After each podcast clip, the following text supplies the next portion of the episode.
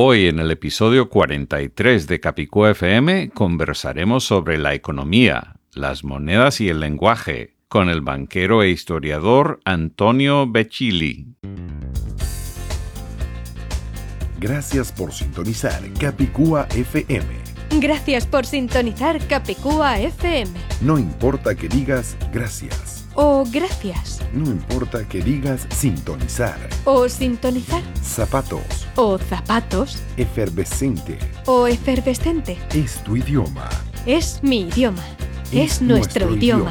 En Capicúa FM tratamos y aclaramos las dudas del castellano, el más hablado y más difundido de todos los idiomas españoles. Asuntos culturales, gastronómicos y hasta musicales. Ahora el director de Capicúa FM, Alan Tepper. Gracias querido oyente por acompañarnos en Capicúa FM, parte de la cadena Tecnotour. Te saluda Alan Tepper. Efectivamente, en este episodio 43 conversaremos con el banquero e historiador Antonio Becili. Este episodio de Capicúa FM nos llega en parte por nuestros auspiciadores, Several Translations de la traductora francesa Severine Torralba, la misma que tradujo al francés mi libro Chromebooks para escritores bilingües, que se encuentra en chromebooks Para más información, visita traduccionesfrancesas.com. Repito, traduccionesfrancesas.com. Google Fee, mi proveedor preferido de telefonía y datos móviles en Estados Unidos y el extranjero. ¿Sabías, querido oyente, que los datos cuestan exactamente lo mismo en Estados Unidos como en más de 200 otros países? Puedes ahorrar hasta 20 dólares estadounidenses al visitar fi.capicuafm.com. Fi se escribe FI como Fantástico Internacional entonces visita fi.capicuafm.com y el Hotel Castillo Bello Azul o Hotel Chateau Bleu en Gabletes Coralinos, Miami, Florida. Consigue un descuento especial con la clave CapicuaFM, todo pegado sin espacios, al reservar directamente con el hotel vía hotelchateaubleu.com por teléfono o en la recepción. En el restaurante Milos dentro del mismo hotel podrás disfrutar de una rica ensalada griega con queso feta importado directamente de Grecia, al igual que otros platos griegos e internacionales. Dentro de seis segundos conversaremos con Antonio Becili, después de un breve saludo de la actriz Paulina Galvez. Hola, soy Paulina Galvez y a mí me encanta oír Capicúa FM en el iPhone o en mi coche. Querido oyente, continuamos con Capicúa FM y nos acompaña aquí en el estudio de Capicúa FM en Miami y Gabletes Coralinos el señor Antonio Beccelli, banquero internacional e historiador. Bienvenido, Antonio. ¿Cómo estás hoy? Muy bien, Alan. Gracias. Me alegro mucho. Vamos a hablar de varias cosas durante esta conversación con Antonio. Vamos a estar hablando de asuntos de la moneda, asuntos de la historia, asuntos del idioma castellano y cómo se interrelaciona con los asuntos financieros y otros asuntos también. Antonio es de mis muy pocos amigos cubanos que no se reconoce como cubano cuando habla castellano. ¿A qué atribuyes eso, Antonio? Bueno, sí, me reconozco como cubano cuando hablo castellano. Es simplemente la región. En, ah. en Cuba, en mi opinión, hay claramente definidas tres regiones que la gente entonan el idioma diferente. Está el oriente cubano, que es extremadamente parecido al de República Dominicana, por ejemplo. Está después de Camagüey hacia el occidente, hacia mi ciudad, que es San Carlos de Matanzas, que creo que este acento prevalece. Y después está La Habana y Pinar del Río, donde el acento cambia radicalmente, que es el acento que se ha exportado en la cultura cubana el acento donde la, la, R intermedia prácticamente no se pronuncia, a veces la L la cambian por R, eh, ese tipo de peculiaridad. Pero definitivamente yo hablo con mucha gente en Cuba y, y cubanos por todas partes y nunca nadie me ha dicho cambiaste el acento. Comprendo. Entonces debe ser que yo he conocido más cubanos o de La Habana o de Oriente y no de la región tuya. Es probable. Entonces, ah, por eso yo te oigo tan neutro cuando te expresas en castellano. Sí, aunque hay cubanos de mi región que también imitan ese otro acento, porque esto también es una cuestión cultural. Es el acento de la persona que quiere hacerse notar. Eh, habla como si tuviera una papa en la boca.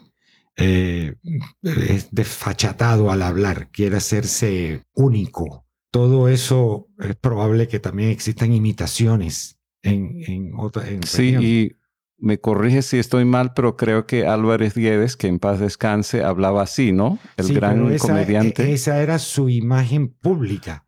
Comprendo. Porque Álvarez Guedes era de, de Matanzas y él normalmente no hablaba así. De hecho, Álvarez Guedes era un hombre con muy buena cultura y, y se le notaba en su trato personal. Eh, su trato artístico es otra cosa. Eh, sí, era el personaje que él hacía públicamente. Es correcto. Comprendo. Y vamos a hablar de tu carrera profesional antes de llegar a los otros temas que hablamos. Tú eres banquero de, creo que se puede decir, de la banca privada. Sí, ¿Es correcto? Sí, es correcto. Yo administro una compañía fiduciaria privada y esa compañía tiene ya 118 años de existencia. Felicitaciones. Gracias. Un número cabalístico, además. Exactamente. A mí me gustan los números capicúa y los números cabalísticos. Lo sé perfectamente, a mí también. los encuentro siempre muy simpáticos y muy prometedores de buenos augurios. Por eso Antonio y yo y otros amigos cercanos, cuando hacemos algún plan para vernos, solemos hacerlo a, a alguna hora capicúa, como las dos 02 o a las 303 o algo así. Es correcto, así es.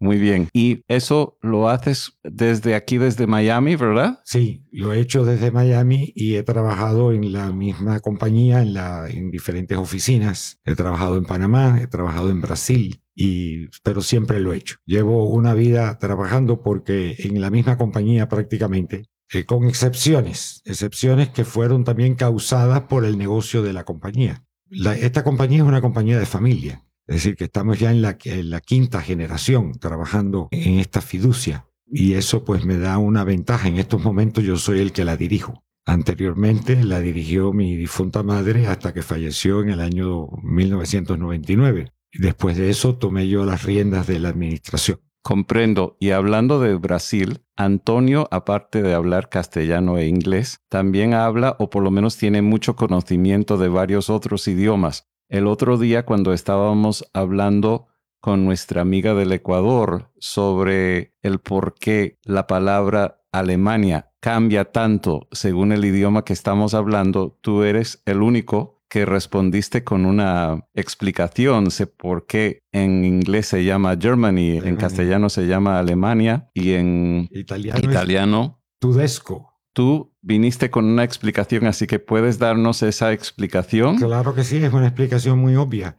Eh, la palabra Alemania viene de una tribu que habitaba a lo largo del río Rin, que eran los alemani. Así le pusieron, eso, así se identificaban ellos y así se escribía en, latín. Eh, se fundó la ciudad de Colonia Agripina en la región de los Alemani, que es hoy día la actual ciudad de Colonia. Eso es una ciudad fundada por los romanos para tranquilizar la frontera. En el caso de los italianos, estaban de los tudescos, estaban hablando de la región de Turingia, y ahí es donde tiene también su origen la palabra. Lo correcto sería decir Germania, porque todos son germanos, que es la definición correcta de toda esa nación con diferentes tribus, de la misma manera que hay eslavos eh, en, Serbia y hay eslavos en Rusia y en Polonia, y de igual manera hay hispanos en Castilla y hay hispanos en Cuba y en Argentina. Es decir, que eh, la, la definición Germania sería mucho más exacta mucho más precisa. Comprendo. Muchas gracias por aclararnos ese detalle. Vamos a hablar un poco de dos teorías económicas, creo que compiten. Una es la, a ver si la pronuncio bien, keynesiana y la otra es la escuela austriaca. Es correcto, sí. La gente de las dos son compiten entre sí. Y al mismo tiempo, los gobiernos, a través de esta nueva tesis, que es el capitalismo de Estado, en verdad creado por Marx eh, y por Lenin, compiten las dos economías porque ambas chocan, difieren están en conflicto en cuanto a su análisis de lo que debe ocurrir en el mercado. En verdad, lo que debe ocurrir en el mercado ocurre, como había dicho Adam Smith, y sigue siendo muy válido por la mano invisible. Hoy día le llaman la fuerza del mercado. Alguien decide que hay que comprar ah, eh, futuros en la bolsa de Chicago eh, sobre contratos de maíz. Y súbitamente lo decide Alan Tepper y lo decide Antonio y cuando vienes a ver lo decidió todo el mundo, pero independientemente. Es decir, no nos hemos hablado, no nos hemos consultado y es por eso que Adam Smith llamaba a este fenómeno la mano invisible. Es la intuición inteligente y natural que tenemos los seres humanos que estamos en, el negocio. Y esa es la escuela austriaca, ¿verdad? Esa es la escuela austriaca. Es la escuela que, que, que a mí me gusta cómo funciona porque de verdad funciona muy real. La escuela keynesiana es una escuela más artificial. Es una variante de lo que se creó en la Unión Soviética en los años 20, cuando llegaron los marxistas al poder. Se dieron cuenta inmediatamente cuando pusieron todas sus medidas económicas marxistas que ninguna funcionaba. Y entonces permitieron cierta libertad económica, pero con intervención del Estado. Y a eso se le empezó a llamar capitalismo de Estado. Esto fue adoptado por John Maynard Keynes, es como se llama el economista británico, que formuló esta tesis aplicándola al mercado capitalista, lo cual suena una incongruencia y de hecho lo es. Ha creado una distorsión, el capitalismo de Estado ha creado una distorsión completa. Por eso en los Estados Unidos tenemos ahora una deuda de 24 mil millardos de millardos ceros que no caben en la chequera de nadie.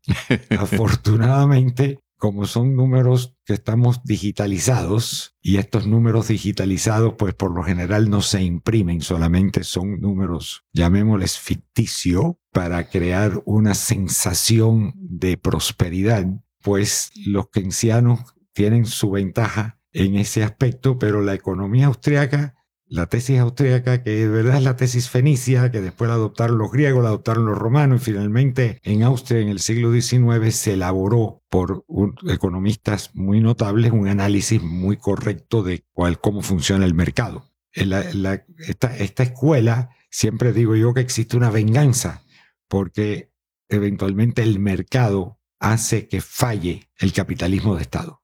Y ha fallado innumerables veces. El 2008 es un ejemplo clásico de lo que pasó en Estados Unidos. Qué interesante. Me encanta que hayas empleado el término millardo, que es equivalente a decir miles de millones, y eso lo hemos cubierto antes, pero ahora que estás tú vamos a, repetirlo porque es muy importante. El detalle es que la palabra que se utiliza hoy en día en inglés en los Estados Unidos, que es billion, que suena como billón, no significa la misma cantidad de ceros en el número, porque en el billion del inglés de los Estados Unidos son nueve ceros y en castellano un billón tiene doce ceros. Y antes de los principios de los años 70 en el Reino Unido la palabra billion era igual que el billón en castellano, es decir, que llevaba 12 ceros. Y a principios de los años 70 el gobierno del Reino Unido decidió usarlo igual como se utiliza en los Estados Unidos. Seguramente tú tendrás anécdotas al respecto. Estos son complicaciones lingüísticas causadas por la política. El imperio de turno en el mundo impone sus reglas, incluso en el idioma. Y por eso hoy día ves en muchas partes del mundo personas que no hablan inglés, pero que te usan palabras en inglés como para demostrar que ellos saben que existe esa palabra. Muchas veces la, la expresan de una manera incorrecta, otras veces eh, la, la, expresan de una manera que prácticamente a veces no se entiende. A mí a veces me han dicho términos en inglés en una conversación de negocio en cualquier lugar de Hispanoamérica e incluso en España. Y, y, he tenido que decir, disculpe, ¿de qué estamos hablando? Porque no he entendido la pronunciación de lo que me están diciendo. Es una especie de tontería alardosa para decir, ah, yo conozco este término, pero no lo empleo bien, no reconocen que no lo están empleando bien ni lo están pronunciando bien. En este caso, Estoy seguro que cuando el arameo era el idioma prevalente en el Oriente Medio, en el Mediterráneo Oriental y en todo el, resto de, de, Asia Media, pues todo el mundo seguía el arameo. Lo que dijeran los arameos era lo que funcionaba. Y lo mismo pasó con el castellano. El castellano se impuso mucho en el siglo XVI y en el siglo XVII, en la diplomacia, en términos militares. Los portugueses crearon también lo mismo cuando el imperio portugués estaba en su punto de crecimiento mayor. Crearon términos los cuales Europa entera adoptó, el mundo entero adoptó, términos marítimos que los ingleses adoptaron. Eh, en fin, y eso es lo que pasa ahora con el billion. Eh, matemáticamente, lo correcto es que que el famoso billón el billion tiene 12 ceros, tiene que tenerlo. Estamos hablando de matemáticas. Es el origen y sigue siendo así en otros idiomas europeos, como en francés. Existe, yo no pronuncio bien el francés, pero existe una palabra parecida que lleva 12 ceros, que se usa muy poco. Claro. Es equivalente al trillion en inglés. En inglés. Porque lleva 12 ceros y Creo que en italiano también existe, no estoy seguro. Y en ruso también, me lo han mencionado amigos que hablan ruso. La, la cuestión aquí está en que cuando esto, a ver, tesis serias, cosas serias del mercado que hablan los académicos, los científicos, los literatos, una vez que el populus, el vulgo, decía un profesor de historia que yo tenía muy simpático cuando era joven, él siempre le achacaba los problemas del mundo al vulgo, a esa masa de turba prácticamente no entiende nada pero quiere hablar de todo. Una vez que el vulgo se apodera de un término y lo convierte en su propio término, ahí mismo se vulgariza. Y esa vulgarización pues lleva a confusiones. Y eso es lo que existe con la palabra billion. Simplemente ha sido vulgarizada porque cualquier hijo de vecino que maneja 100 pesos, que tiene billetes en el bolsillo, piensa que sabe de finanzas. No sabe absolutamente nada pero está en la creencia de que sabe. Y, eso es eh, la creación de mitos. Es un serio problema, pero los mitos existen. Sí, y he observado en varias ocasiones que la gente oye una noticia, digamos en inglés, y luego lo va a repetir en castellano y lo oye en inglés como billion y después lo, lo traduce como billón y eh, sin darse cuenta están agregando tres ceros. Te pregunto, en tu experiencia como banquero, ¿alguna vez has visto una transacción donde de un lado se anticipaba una cantidad con el billion o con el billón y del otro lado se, firmó un contrato y después del otro lado llegó o mucho más o mucho menos? No, afortunadamente no, porque hasta, hasta los banqueros en Nueva York saben que el billion popular no es el real, no es el matemáticamente correcto. Entonces, entre profesionales eso no ocurre. Ah, Eso ocurre de nuevo en el, en el pueblo, en la masa, en la turba. Sigo buscando alguna anécdota así, pero parece que no, no va a haber ni va, a haber, nunca. No va a haber entre profesionales, eso no, no sucede, mi amigo. Afortunadamente. Cambiando de tema, hasta hace poco existía el Tratado Libre de Comercio entre Estados Unidos, Canadá y México, que se llamaba NAFTA. NAFTA por su sigla en inglés North American Free Trade Agreement, y se llamaba NAFTA tanto en inglés como en castellano como en francés. Ahora creo que acaba de entrar en rigor un sustituto que algunos llaman el NAFTA 2.0, pero tiene oficialmente un nombre en castellano, otro en francés y otro en inglés. En castellano se llama TMEC, en inglés se llama USMCA y en francés es ACEUM es interesante observar que en cada caso, en castellano, enfatiza primero México. En inglés, enfatiza primero Estados Unidos. Y en la versión francesa, enfatiza primero Canadá. Claro.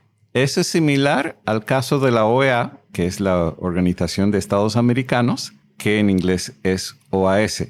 En ese caso no está enfatizando un, un país más que otro, simplemente está cambiando y me parece que hay ventajas y desventajas de haber hecho este nuevo tratado de libre comercio con tres nombres oficiales. Me parece que por un lado hace que cada cual se siente dueño del tema y enfatizando su propia región, pero por otro lado complica porque tenemos que memorizar dos o tres nombres. Claro, yo siempre le llamo a ese tratado el Tratado de Libre Comercio de Norteamérica. Es más fácil y todo el mundo me entiende lo que estoy hablando. Y estoy de acuerdo con que cada, en esta nueva esta es la segunda versión de ese mismo tratado. Eso es todo lo que es. Es una, digámosle, más que segunda versión, es una actualización. Es más correcto. ¿Por qué? Porque había que hacer ajustes en ciertos productos manufacturados, agrícolas, y todo eso conllevó a una nueva negociación que hubiese venido con o sin Trump en la presidencia. Lo que hace Trump es que lo agiliza, porque nuestro presidente, que definitivamente es bipolar,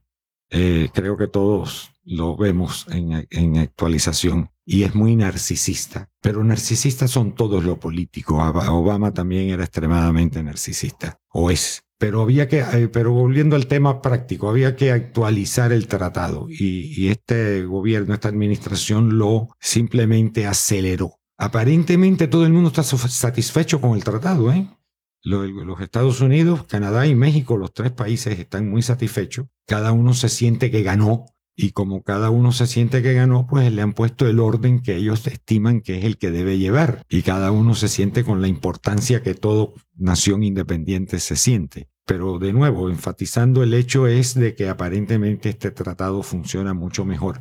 Y es un tratado tan natural porque verdaderamente Norteamérica eh, México, Estados Unidos y Canadá, definitivamente es un mercado único y es un mercado que está muy interrelacionado. Todas las compañías industriales tienen facilidades, usinas, fábricas en los tres países. Eh, lo mismo en la agricultura, se intercambia mucho la tecnología agrícola entre los tres países. Y qué decir de la finanza que conlleva todo este tema. Es decir, que no hay duda de que el tratado había que actualizarlo, pero que es un tratado muy natural. Y en este caso tengo entendido que se firmó en Buenos Aires, Argentina. Sí, porque se firmó en una de las reuniones estas de dramáticas donde solamente se reúnen para tomarse una foto, porque todo lo que se habla ahí ya está negociado y está arreglado por los diferentes departamentos que tuvieron que ver con el asunto. Aprovechamos para saludar a nuestros oyentes de Capicúa que se encuentran en la Argentina, entre todos los otros países del mundo, y escuché un rumor no tengo evidencias al respecto, pero inclusive creo que nos están oyendo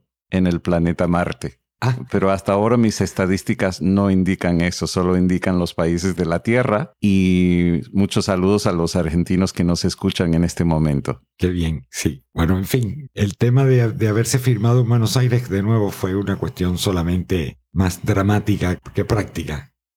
Otro tema que tú y yo hemos conversado en algún momento en Milos, donde nos conocimos, del Hotel Castillo Bello Azul, que nuestro gran auspiciador de Capicú FM, es el origen de las palabras y las monedas peso y dólar.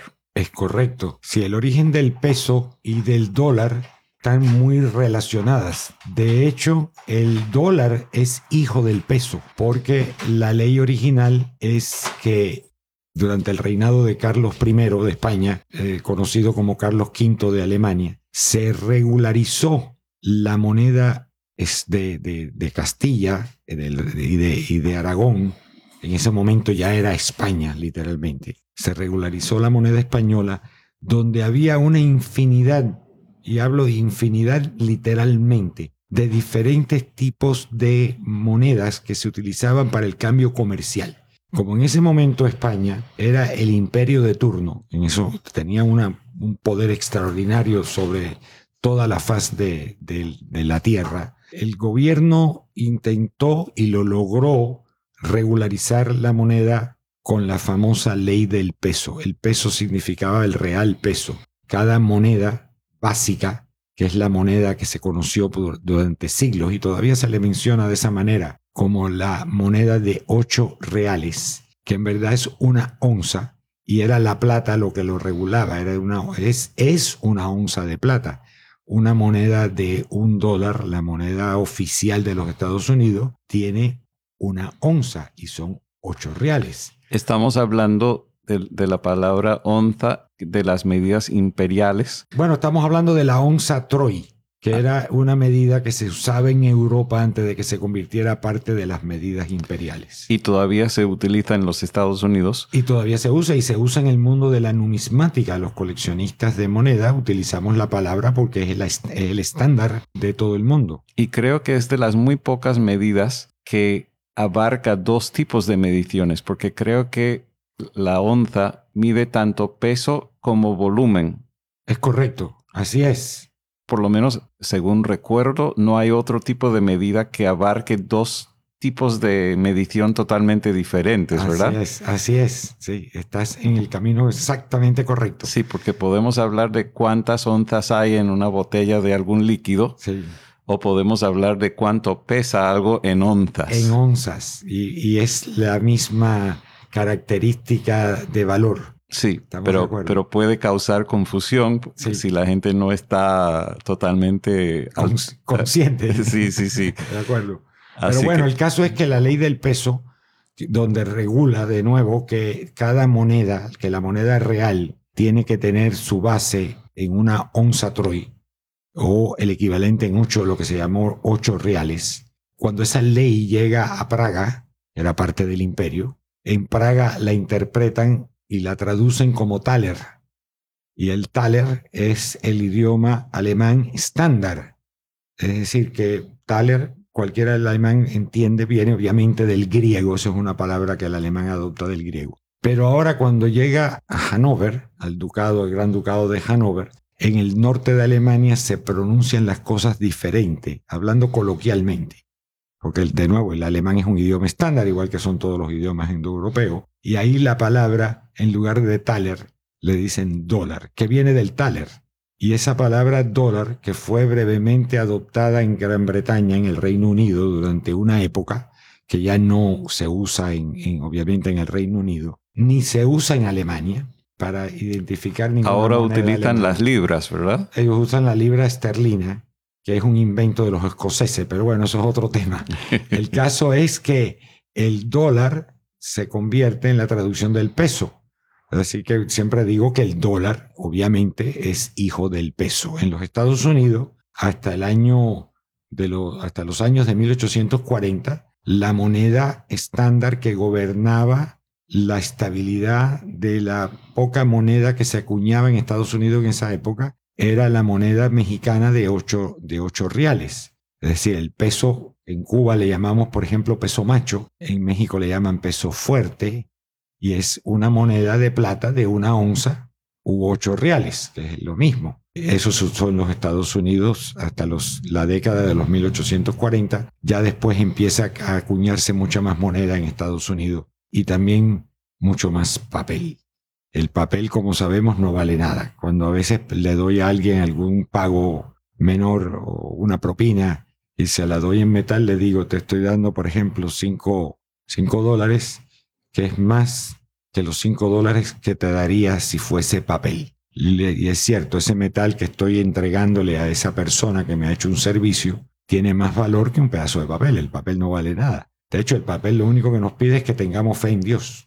Sí, por lo menos en el dólar estadounidense es así. Exacto, sí, en, el, euro no dicen nada, el euro es, no es religioso. No es religioso y es como decir que sea lo que Dios quiera. equivale, equivale a lo mismo, ¿no? Y en muchas otras monedas igual. Por eso lo, el, el Estado, por lo general, no es confiable en cuanto a lo que significa el método de cambio no es lo mismo un pedazo de papel o una transferencia de un giro digital, donde solamente se está hablando de que ahí tienes en tu cuenta dos millones de dólares, por ejemplo. Bien, muchas gracias. Yo nunca voy a ver el metal que supuestamente respalda esos dos millones de dólares. Y quizás muchos de nuestros oyentes no se hayan percatado, pero todos los estados, incluyendo los Estados Unidos, acumula una gran cantidad de metal precioso, pero inmensa. ¿eh? Las reservas de oro de Estados Unidos y de plata son muy altas, como lo es la del Banco Central Europeo y la de todos los países serios. Tienen esa peculiaridad. ¿Por qué? Porque tiene que haber algún tipo de respaldo en caso de que esa moneda obviamente colapse. Esa moneda ha colapsado en Argentina. Sabemos que el austral colapsó, ¿recuerdas? Sí, me da mucha nostalgia ese nombre y me parece, no solamente suena muy bonito, representa un tipo de ave o de, pájaro, ¿verdad? Es correcto, sí. Y era un nombre único para el país de la Argentina. Es correcto. Mientras el peso se utiliza en muchos países, por lo menos yo de mi propio recuerdo, recuerdo Colombia, Chile, México, la República Dominicana, Filipinas, Cuba, por supuesto, y probablemente muchos más y probablemente muchos más, incluso en lugares donde el nombre de la moneda puede ser otro, la gente te habla de pesos porque entienden perfectamente que es un peso. Por ejemplo, el caso de Puerto Rico. En, el Puerto, en Puerto Rico cualquiera te dice cuánto es y te dice 10 pesos. Los 10 pesos son 10 dólares. Está hablando correctamente. El peso, de nuevo, es el padre del dólar. Sí, y otro país donde le llaman de una forma diferente a lo que indica el billete es Panamá, donde oficialmente tengo entendido que la moneda es el balboa, pero hoy en día no se circulan billetes de balboa. No, es que la constitución panameña, la primera y la actual, que se que se ha reformado varias veces la constitución política de Panamá, prohíbe el uso del papel moneda. Hay un artículo de la Constitución, no recuerdo ahora su número, pero es fácil de encontrar, donde dice que el papel moneda de curso forzoso no es legal en la República de Panamá. ¿Qué significa el papel moneda de curso forzoso? El gobierno te obliga, cuando imprime un papel, a que ese sea el método de cambio. Bueno, en Panamá eso es ilegal, es decir, que en Panamá puedes pagar con cualquier papel que a ti se te ocurra, porque no hay ninguno que sea oficial. Lo que sí es oficial en Panamá, muy inteligentemente, son las monedas. Entonces el Banco Nacional de Panamá acuña monedas. No en Panamá, Panamá no tiene la capacidad industrial de hacer esto, pero le dan un contrato a una empresa en Estados Unidos o en Canadá. Las últimas, ahora hoy día las monedas panameñas casi todas son acuñadas en, Canadá, donde se acuña de una manera muy exacta y con mucha nitidez la moneda circula y lo que circula es el dólar, pero circula cualquier otra cosa. En Panamá puedes escribir el contrato y pagarlo en la moneda que se te antoje. Comprendo. Y hubo una época muy breve en la cual sí hubo billetes de Balboa, ¿verdad? Es correcto. Eso le causó en épocas, creo que fue el segundo mandato, no, el primer mandato del doctor Arnulfo Arias Madrid. Don Arnulfo personaje a quien yo conocí al final de su vida cuando ya estaba jubilado y hablé con él en varias ocasiones. Nos encontrábamos siempre en el aeropuerto porque él vivía entre Panamá y Miami. Y yo siempre estoy viajando entre Panamá y Miami por razones de familia y razones comerciales.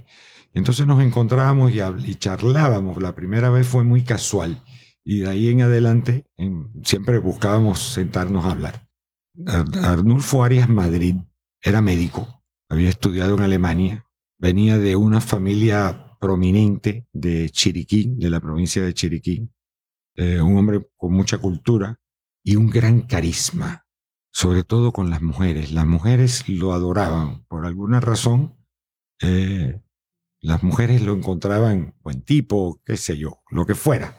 El caso es que... Qué afortunado. Siempre, exacto. Era un hombre muy afortunado porque cuando yo lo conocí era un hombre ya mayor, de edad avanzada. Sin embargo, seguía teniendo esa presencia elegante y ese carisma que hacía que hacia él... Qué bueno. Aproximadamente en qué año fue la última vez que te reuniste con él? Esto fue en los años 80. Yo diría ah. que poco antes de, de... Él murió no recuerdo en qué año murió, pero él murió antes del 89, y quizás fue en el 89 o el 88, y en esos años de los 80, a principio del 81, 82, él había sido derrocado cuatro veces como presidente de Panamá. Nunca se había puesto de acuerdo con mucha gente, y entonces siempre acababa siendo depuesto por la legislatura panameña o siendo derrocado la última vez quien lo, de, quien lo derroca es eh, los militares al mando de, Omar Torrijos, que son los que le dan el golpe de Estado a, Arnulfo. Y él sí imprimió papel moneda que duró muy poco. Y todo ese papel moneda fue eh, recogido y fue quemado, excepto muchas personas que guardaron papel moneda. ¿Y, tú estás incluido? No, afortunadamente no, porque yo no estaba vivo en Panamá en los años 40. No, pero pensé que a lo mejor habrías recibido de alguien. No, me lo, me lo han ofrecido, pero a unos precios realmente inalcanzables en mi presupuesto numismático. Precios que yo creo que son justos, ¿eh? porque es una moneda, un papel moneda extremadamente raro.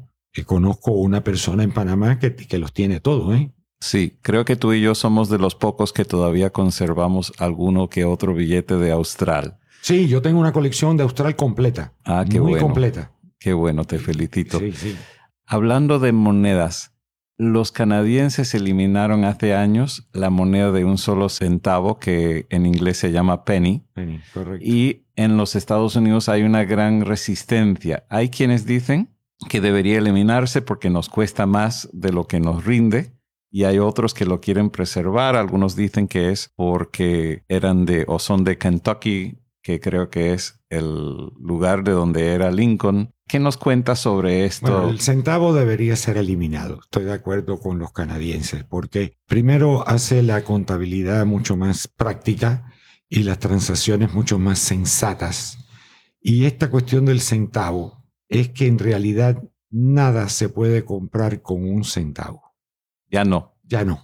Pero Cuando yo era niño, Sí, se podía comprar creo que un chicle. un chicle. Yo también. Yo compré muchas veces chicle con un centavo. Después el chicle se convirtió en dos centavos. Pero ya nada. ¿Qué, qué puedes comprar con dos centavos? ¿Qué puedes comprar con cinco centavos? Nada, prácticamente. Entonces, hay que adaptar la economía y no pensar que esto es una cosa emotiva. Lo que sucede con el pueblo es que el pueblo casi siempre piensa emotivamente y no piensa en términos prácticos.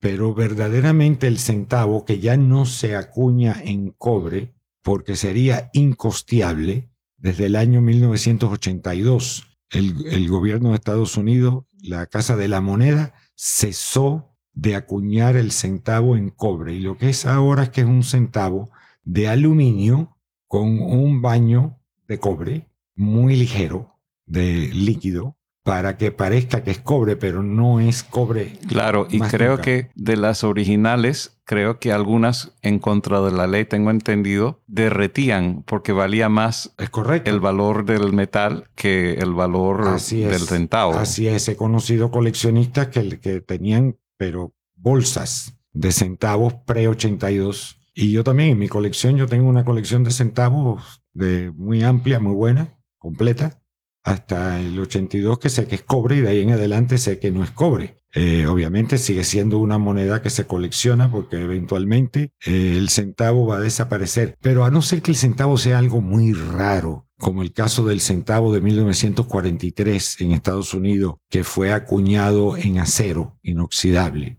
Y creo que hay alguien que dice que hay una o dos de esas monedas que no se saben dónde están. Y no sé, siempre he pensado que esto es una simple burla, porque cómo vas a saber que son dos monedas las que faltan, cuando las monedas no llevan número de serie. La, en fin, no, la moneda metálica. Eh, me parece que es para poner a la gente a trabajar en algo que nunca se va, en una quimera. Es como si fuera la búsqueda del horizonte. El horizonte nunca se alcanza porque es una ilusión óptica. Y esto es lo mismo. Y hablando de las monedas metálicas, yo aprendí de ti que por lo menos dos de los países dolarizados en las Américas, que son el Ecuador y El Salvador, aunque utilizan hoy en día dólares en papel iguales a los de Estados Unidos, su moneda local metálica es específica del país. Ah, claro. Bueno, ahí están siguiendo la tradición panameña. Los, que crearon esto fueron los panameños con su famosa ley de que mencionamos hace un rato, donde el papel moneda de curso forzoso no, se, no es aceptable, pero el metal sí. Entonces, el metal es metal. Y ahí El Salvador y Ecuador siguieron la tradición panameña y sí acuñan monedas en sus respectivas denominaciones. En Ecuador sería el sucre y en, ah, en El Salvador es el... Uy, se me olvidó. Por la- Creo que eran, colo- no sé si eran colones. colones. Eran colones, correcto. Sí, porque Igual que el país Nicaragua. vecino de Costa Rica que siguen utilizando los colones. Siguen utilizando los colones. También le dicen moneda nacional y también los ticos te hablan de peso. Y todo el mundo sabe de qué están hablando. Es cierto. Excepto en una transacción internacional donde puede prestarse a confusión. A confusión, no, ahí no se habla, pero ahí en la transacción internacional que nunca se hace en colones, Sí. porque el colón no es una moneda que de verdad tiene intercambio normal. Las transacciones internacionales se hacen en dólares, en euros, en yenes, en libras esterlinas. eh, Sí, de hecho, hablando de cómo expresar las monedas a nivel internacional, yo soy de los pocos periodistas que a la hora de mencionar un precio en un artículo, siempre que voy a mencionar algo que está en dólares estadounidenses, lo publico con las letras US delante del símbolo, porque ese símbolo solo, desnudo, puede significar tantas cosas. Puede significar el peso de cualquier país o el dólar de cualquier país. Claro, no, de hecho el símbolo que se usa para el dólar y el peso es el mismo porque es el símbolo del escudo